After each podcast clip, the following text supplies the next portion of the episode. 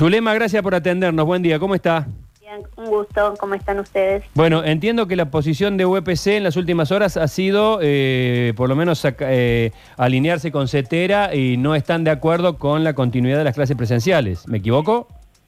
Eh, bueno, más o menos, porque nosotros sí estamos de acuerdo con CETERA y, y tenemos el mismo planteo, pero no estamos hablando de la totalidad de las clases presenciales, sino Bien. que nosotros decimos que ante esta nueva etapa de la pandemia y en los lugares donde este hay un crecimiento exponencial de casos en los últimos días, que en esos lugares muy focalizadamente y temporalmente se pase a la virtualidad. Eso es lo que nosotros estamos solicitando. Perdón, Porque ¿cuál- no es algo generalizado, sino que se da en algunas localidades, en algunas escuelas donde hay muchas burbujas aisladas. Entonces, muy focalizado es lo que nos... Porque siempre hemos estado de acuerdo con la presencialidad y lo seguimos estando porque hemos dicho que este bueno la escuela es el único ordenador social y que necesitamos que los chicos que perdieron el vínculo pedagógico el año pasado lo recuperen y que pero la escuela tiene que ser un lugar seguro y no ser foco de contagios para eso deben cumplirse todos los protocolos. Volvemos a reiterar al Estado provincial que debe hacerse cargo de que estén continuamente todos los elementos de limpieza, de higiene, las empresas de limpieza necesaria y a su vez también hacer, le decimos al gobierno de la provincia que es imperioso que se avance en el proceso de vacunación de los docentes. En Córdoba solo el 30% de los docentes está vacunado. Y un nivel tan complejo como es el nivel secundario, donde los chicos, bueno, vemos que salen, que tienen reuniones sociales, los jóvenes, eh, bueno, en ese sector no hay ningún docente vacunado. Eh, eh, cuando se refiere a lugares, se refiere a establecimientos específicamente. Sí, o hay localidades, por ejemplo, el, el caso de la localidad de Morteros, que donde, bueno, desgraciadamente ayer tuvimos el primer eh, caso de un docente fallecido. En esa localidad hay una alta circulación de virus, por ejemplo, en esa escuela donde falleció el docente hay muchos docentes contagiados, varios docentes contagiados, en otras escuelas también. Entonces, hay lugares que son quizás localidades completas y hay otros que son escuelas. Por ejemplo, en Córdoba Capital hay escuelas con muchas burbu- varias burbujas aisladas, bueno, entonces muy focalizado en esos lugares donde vemos que en los últimos días ha crecido exponencialmente los casos, nosotros pedimos que momentáneamente se, se vuelva a la virtualidad hasta que, bueno, aminoren lo- los casos de contagios, ¿no? Eh, Su- eh, Zulema, recién eh, usted comentaba esto de que están vacunados por allí muchos docentes, pero más fundamentalmente del nivel primario. Y bien lo Nivel des- inicial, Sí. eh, primer ciclo de la primaria Sí. y escuelas especiales. Y, y uno piensa justamente como usted que dice, los chicos que por ahí más movimiento tienen, más salidas, son los del secundario. Eh, ¿Por qué no se hizo al revés? ¿Por qué no se vacunó primero a los docentes del secundario? Bueno, eso, ese cronograma se estableció en el Consejo Federal de Educación, donde participa el ministro de Educación de la Nación y los todos los ministros de todas las provincias.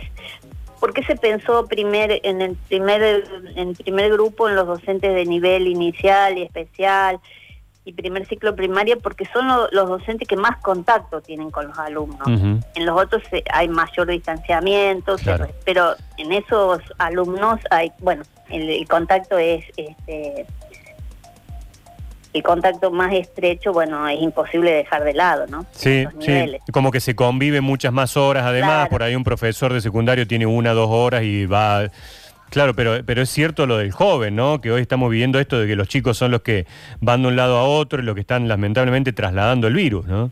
Bueno, nosotros por eso también decimos en un comunicado que hemos sacado que también aquí hay que hacer una fuerte recomendación a la comunidad toda, ¿no? Mientras que se le demanda a la escuela que sea un lugar seguro y todos apostamos que sea un lugar seguro para sostener la presencialidad, que se cumplan todos los protocolos, la- vemos con mucha preocupación que la comunidad ha mermado fuertemente sus prácticas de cuidado. Sí. Claro. Es imposible que la escuela sea un lugar seguro si la comunidad no lo es.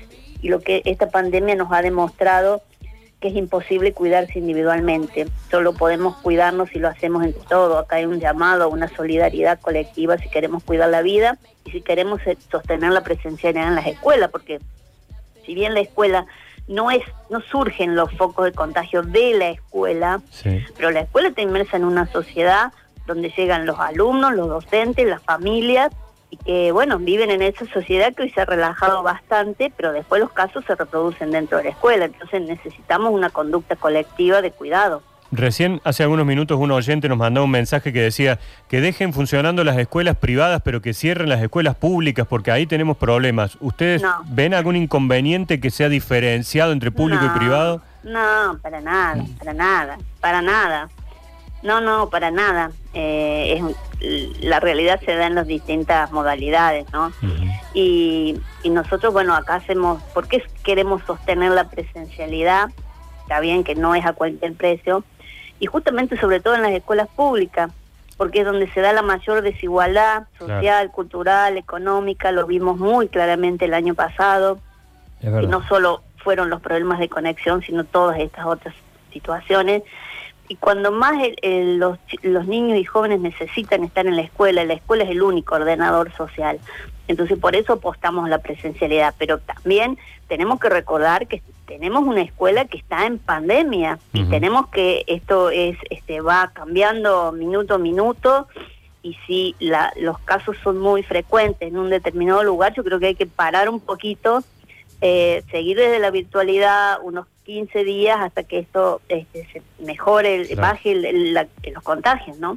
De, de la alegría esta de volver al aula, de reencontrarse, ¿hoy hay temor en los docentes? ¿Por ahí hay alguna expresión de ese tipo que le hayan llegado a ustedes? Sí, sí, sí, hay temor, incertidumbre. Bueno, eh, seguiremos de cerca el tema porque son días bastante complicados. Muchas gracias, Zulema, por este contacto. No, gracias a ustedes, hasta otro momento.